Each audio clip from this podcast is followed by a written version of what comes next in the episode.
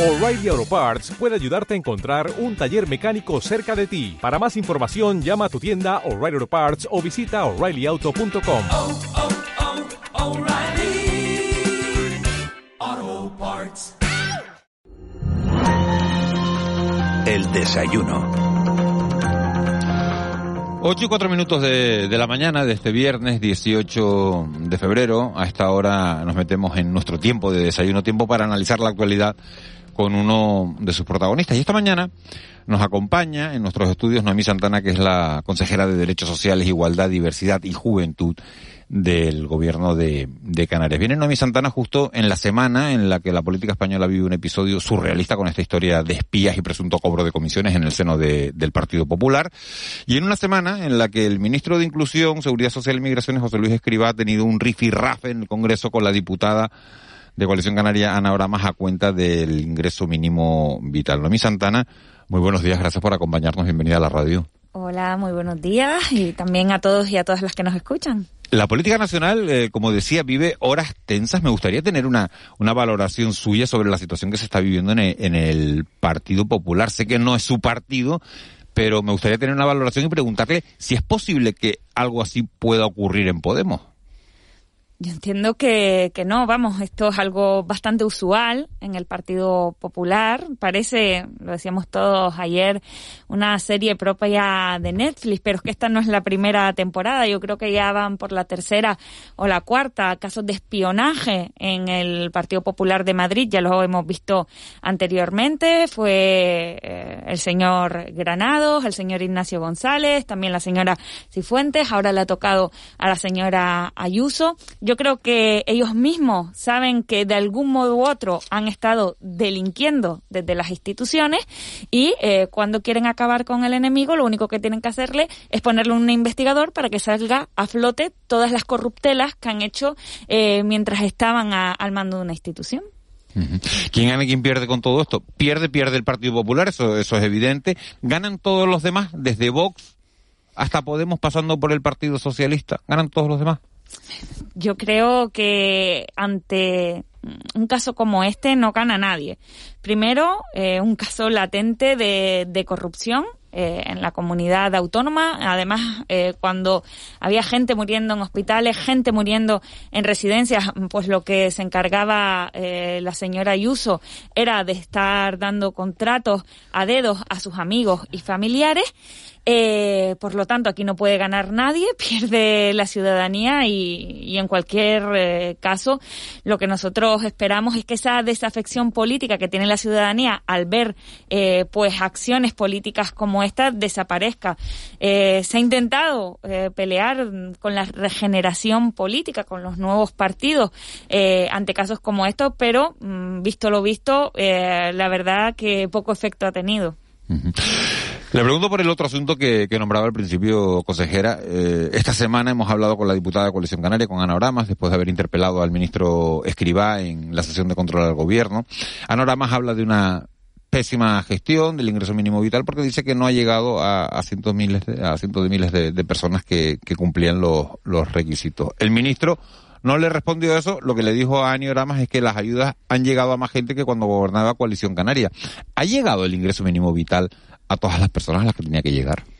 Creo que el ingreso mínimo vital y su aprobación supuso pues una gran esperanza para, para la gente de obtener una prestación, una renta mínima a nivel estatal, creo que es un avance eh, y un hito histórico en nuestro país para poder fortalecer ese pila, ese cuarto pilar eh, del estado de bienestar, eh, como son los servicios sociales pero evidentemente no se ha hecho lo bien que se pudiera hacer. Ha tenido sus fallos, ha tenido su deficiencia la implantación del ingreso mínimo vital, eh, pues no ha llegado eh, pues con la agilidad que, que, debiera, no se han resuelto los expedientes con la agilidad que se debiera y eso ha generado muchísima frustración eh, en la gente. No obstante, eh, le voy a dar parte de razón a una, pero también parte de razón a, al otro. Eh, antes de llegar, pues eh, los gobiernos eh, progresistas, tanto a la comunidad autónoma como al gobierno estatal, había muchísima menos gente protegida. Cuando gobernaba Coalición Canaria en el gobierno autonómico y el Partido Popular en el gobierno estatal, primero que no existía el ingreso mínimo vital y lo que existía, que era la prestación canaria de inserción, llegaba a 5.000 personas. A día de hoy, con gobiernos progresistas, tanto en el Estado como en Canarias, llegamos a eh, cerca de 40.000 personas entre un ingreso y otro, entre la prestación canaria de inserción, que llega a, a 10.000 eh, personas casi, y eh, el ingreso mínimo vital, que mm, eh, eh, supera las 30.000. ¿Cuántas, ¿Cuántas personas tienen derecho a, a esas prestaciones y cuántas las reciben? Bueno, este eh, es eh, el, gran debate. Es decir, hasta que nosotros llegamos había unos requisitos. Por ejemplo, mm, vamos a hablar de la prestación nuestra, de la prestación canaria de inserción, que limitaba mucho el poder llegar a las familias. Por ejemplo, eh, cuando uno llevaba más de dos años dentro del sistema recibiendo la prestación, ya se la agotaba y no podía pedirla más. Eh, por lo tanto, dejaba fuera a, a mucha gente. No llegaba a perfiles como eh, los jóvenes estutelados como eh, por la comunidad eh, autónoma y otros perfiles de personas en precario a las cuales no se les atendía. Nosotros eh, hemos hecho cuatro modificaciones de la prestación canaria de inserción, pues para poder llegar a esos perfiles, no solo para poder llegar a esos perfiles, que no sea temporal, sobre todo el primer paso que dimos es para que no sea temporal, sobre todo en las familias con niños y niñas a cargo, se le subió la cuota a las familias, además que tenían hijos eh, a cargo, se le ha agilizado eh, los trámites a, las a las familias y ahora ya vamos a eh, nuestro objetivo fundamental, que es poner en marcha la renta de ciudadanía canaria, que no solo agiliza y hace la herramienta más eficiente, como se ha hecho con las modificaciones de la PCI, sino que es un paso adelante para seguir garantizando derechos a nuestra ciudadanía y eh, además de eso, además de tener una cuantía eh, superior, eh, contempla distintos complementos para las personas que a lo mejor tienen un trabajo o una prestación, pero siguen en precariedad, como es el complemento de vivienda, el complemento de estudios, o el complemento a las pensiones no, contributivas. Creo que es un avance importantísimo y además eh, no se tiene eh, que renovar eh, como, eh, como la PCI, es decir, otra vez iniciar los trámites, otra vez es- estar esperando, sino que se hace de facto. Eso sí, habrá una revisión por parte de los servicios sociales para ver si la, si la persona se sigue encontrando eh, pues en la misma situación de pobreza o ha podido salir del bucle. Lo que nosotros queremos es que sobre todo los trabajadores sociales municipales eh, pues se puedan eh, centrar en su trabajo de eh, generar un itinerario de inclusión social a las personas, es decir, sacarlos de ese bucle de la pobreza. Y ya será la comunidad autónoma eh, la que se encargue de todos los trámites administrativos. Vemos a trabajadores y trabajadoras sociales municipales enterrados en papeles y con esto vamos a acabar. Consejera, hay otro asunto que, que nos tiene preocupados a todos, le tiene preocupado a usted, y ha sido ese, ese SOS que ha lanzado su departamento eh, diciendo que no cabe un solo menor más en los centros de acogida de- del gobierno de Canarias. La veíamos hace poco hacer esa reclamación a nivel nacional, en los informativos nacionales, diciendo en Canarias caben 500 personas, tenemos capacidad de acogida para 500 menores, pero no podemos eh, asumir eh, más menores en nuestros centros. Y hay 2.800. Eh, quito los 60 que han podido salir eh, en los últimos días. eh, una vez se ha demostrado que no eran menores de edad, sino que eran, que eran personas mayores de edad. Dijeron ustedes que, que el próximo que llegara se iba a ir a una comisaría a dormir. Lo dijeron hace un par de semanas. Entiendo que fue una manera de hablar, o es que lo van a hacer así, que fue una, eh, una manera de llamar la atención para, eh, bueno, para, para pedir esa ayuda y lanzar ese, ese, ese SOS. Efectivamente, nosotros queríamos visibilizar eh, la situación en, en, la que estamos, en la cual eh, pues las plazas escasean. Hemos abierto más de 50, que se dice pronto, recursos de emergencia para atender a estos chicos y a estas chicas. Ahora mismo no tenemos ni una plaza, estamos eh, haciendo malabarismos para poder atender a los niños y además atenderlo en las condiciones eh, que, que, se merecen. Y en, Pero ahora llegan 10 menores y ¿dónde los mete, consejera? Pues eh, buscamos recursos de emergencia. La realidad es que hemos podido eh, pues paliar esta situación en, en, cierto modo gracias a que se han resuelto, como bien has dicho Dakwani, algunos expedientes de decretos de, de, mayoría de edad y hemos liberado esas 60 plazas, eso ha sido un alivio y por eso en estos días los chicos y las chicas no eh, han tenido que, que, que, quedarse en la comisaría. No obstante, nosotros mm, vamos a trabajar, vamos a dejarnos la piel para que esos niños, porque para nosotros siempre prevalece el interés superior del menor, para que esos niños no tengan que dormir en la comisaría. Ahora bien, es que hay algunos que no son niños, es que hay algunos que son adultos, claramente. Le hemos pedido al Ministerio también del Interior que nos dejara hacer esa primera evaluación a través de eh, entidades protectoras de, la infancia. Hay eh, algunas de las personas que se trasladan a centros de menores que a simple vista uno evalúa que no se trata de niños y niñas. Nosotros calculamos que en torno a mil personas de esas 2.800 que está tutelando el gobierno de Canarias mm, probablemente no sean niños y con el riesgo que esto conlleva. Por lo tanto, pedimos una actuación inmediata en este sentido. Eh, luego hablaremos de otras cosas que también habrá Pero, que hablar en el medio plazo. Es que la picaresca es muy fácil porque si usted va, viene en una patera, dice que usted tiene 16 años y saben que la prueba tarda un año en hacerse y que a usted no le van a hacer la prueba hasta un año, la picaresca es tan sencilla como decir cuando te bajas de, de después de, del drama que supone venir en una patera, eh, decir, uy, aunque tenga 50, digo que tengo 16. Claro que existen esas picarescas que hemos llegado a tener eh, en centros de menores a personas con más de 40 años, lo que es completamente ilógico e irracional. Por lo tanto, eh, nos trasladan a nuestros centros eh, de menores a esas personas que evidentemente no son niños, niñas ni adolescentes. Así que esperamos una actuación inmediata. Primero, que nos dejen eh, abordar una de las acciones que nosotras vemos eh, que, que, podría ayudar muchísimo a, a esta función, que es eh, que, que, la primera evaluación la hagan entidades protectoras de la infancia.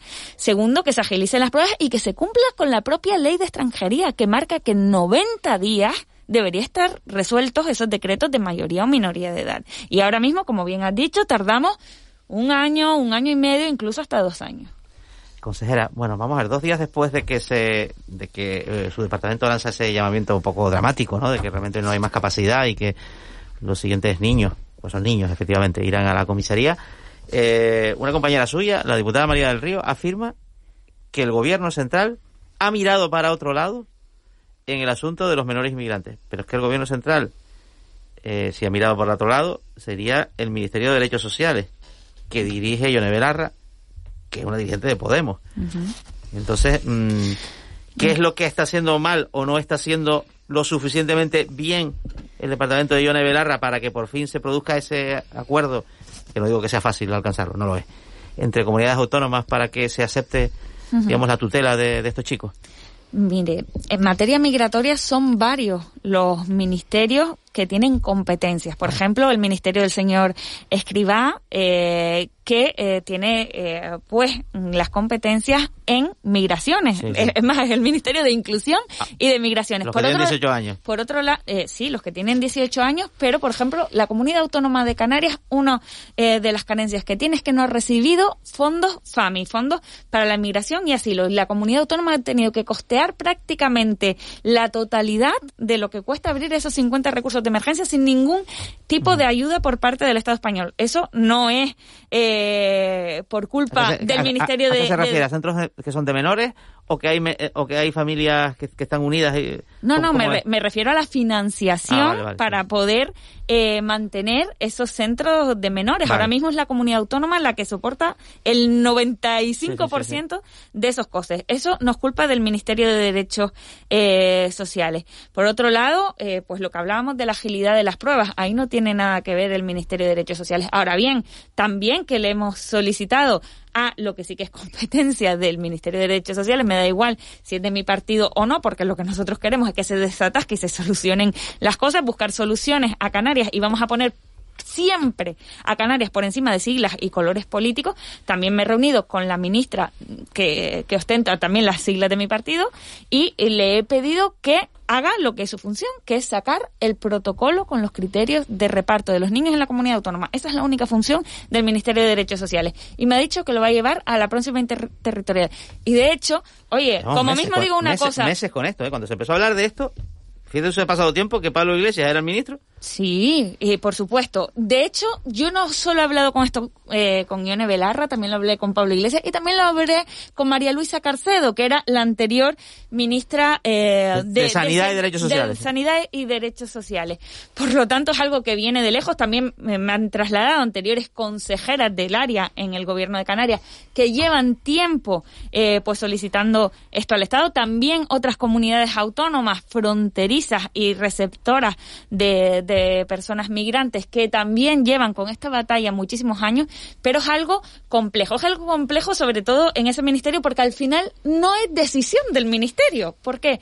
Porque es eh, la interterritorial compuesta por todas las comunidades autónomas del Estado quien va a decidir si ese protocolo sale adelante o no. No lo va a decidir el ministerio. Lo vamos a decidir las comunidades autónomas. Y hay comunidades autónomas muy reticentes. Es una vergüenza que una comunidad autónoma como Madrid con 6 millones de habitantes, con el, con uno de los PIB o el PIB más alto de toda España, eh, pues su solidaridad sea recibir a cinco niños. Bueno, ¿para Cataluña cuántas ha cogido?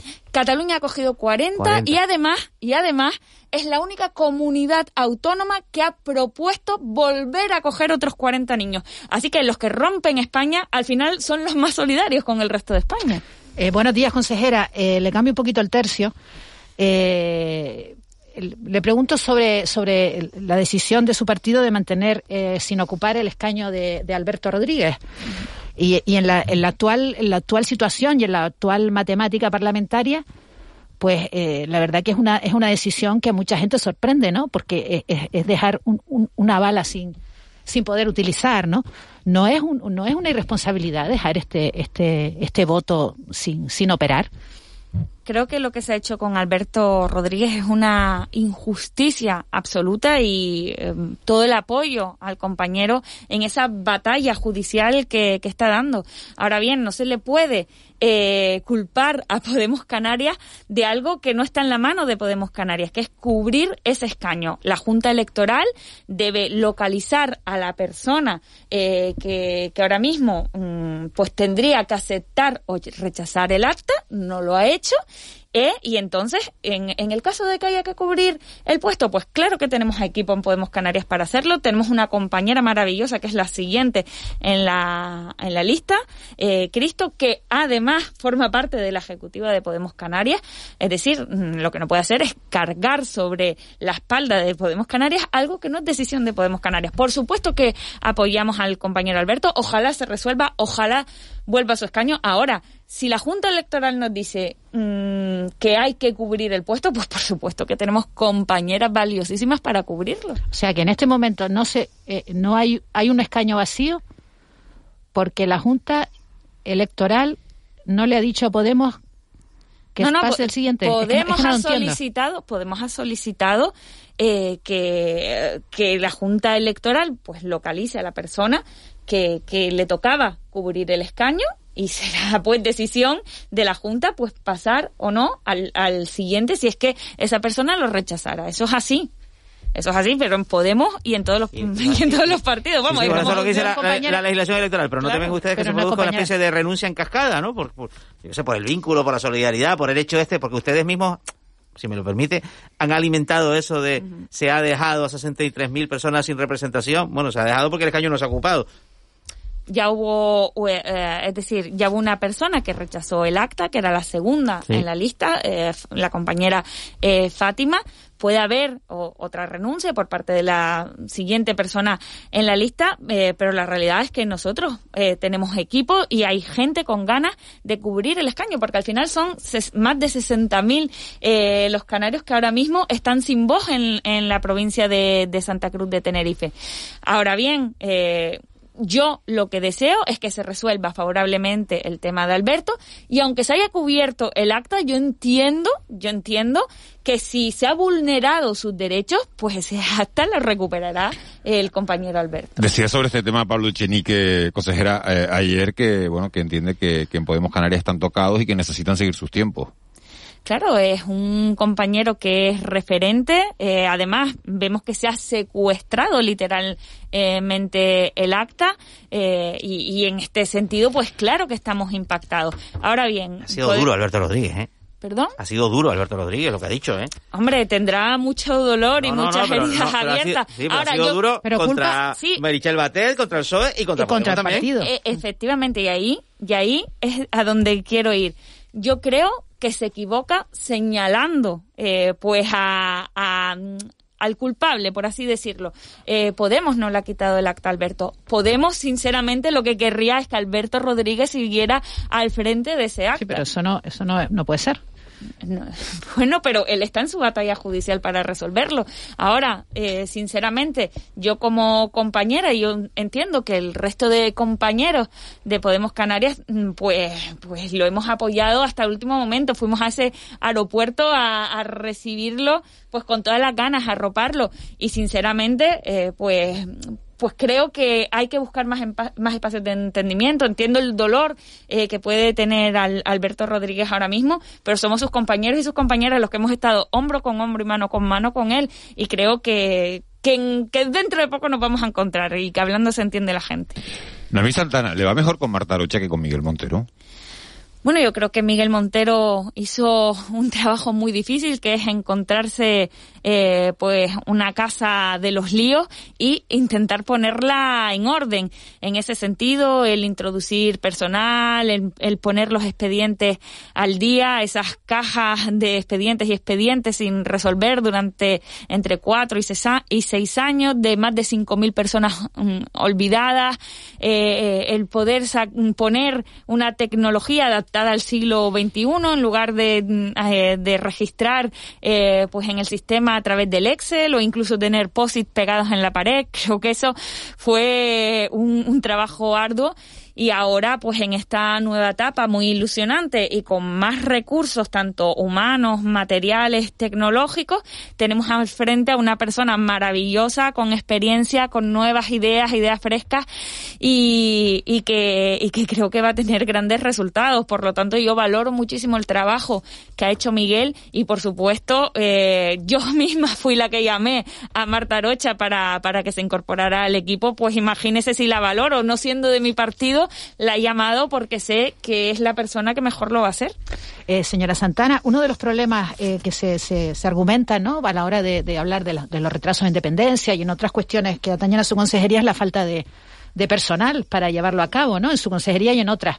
En estos momentos, ¿cómo está de personal la consejería? ¿Ya está suficientemente dotada o todavía necesita más, más Bueno, recursos? Hombre, personal en el área de, de lo social siempre es necesario y es verdad que se han hecho esfuerzos i- importantísimos en lo que nosotros eh, llevamos de, de gobierno, dos años y medio prácticamente.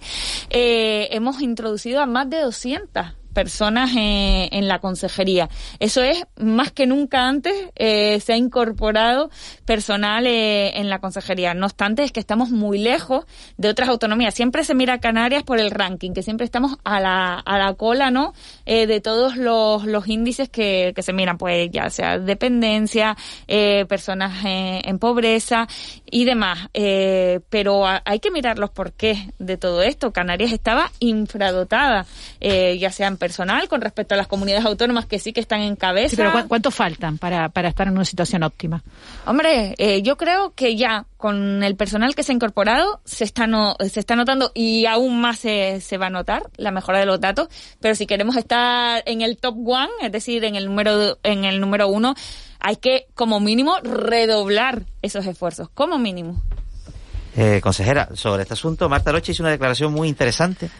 Y es que, bueno, dado que no hay plazas mm, para, para, para atender la demanda de, de personas en situación de dependencia en Canarias, eh, se va un poco a cambiar la estrategia o se va a introducir un poco a potenciar el, el complementar la, la ausencia de esas plazas con recursos económicos, es decir, pagar a, a los perceptores, a los que tienen el derecho, para que puedan buscar otro recurso de carácter privado concertado.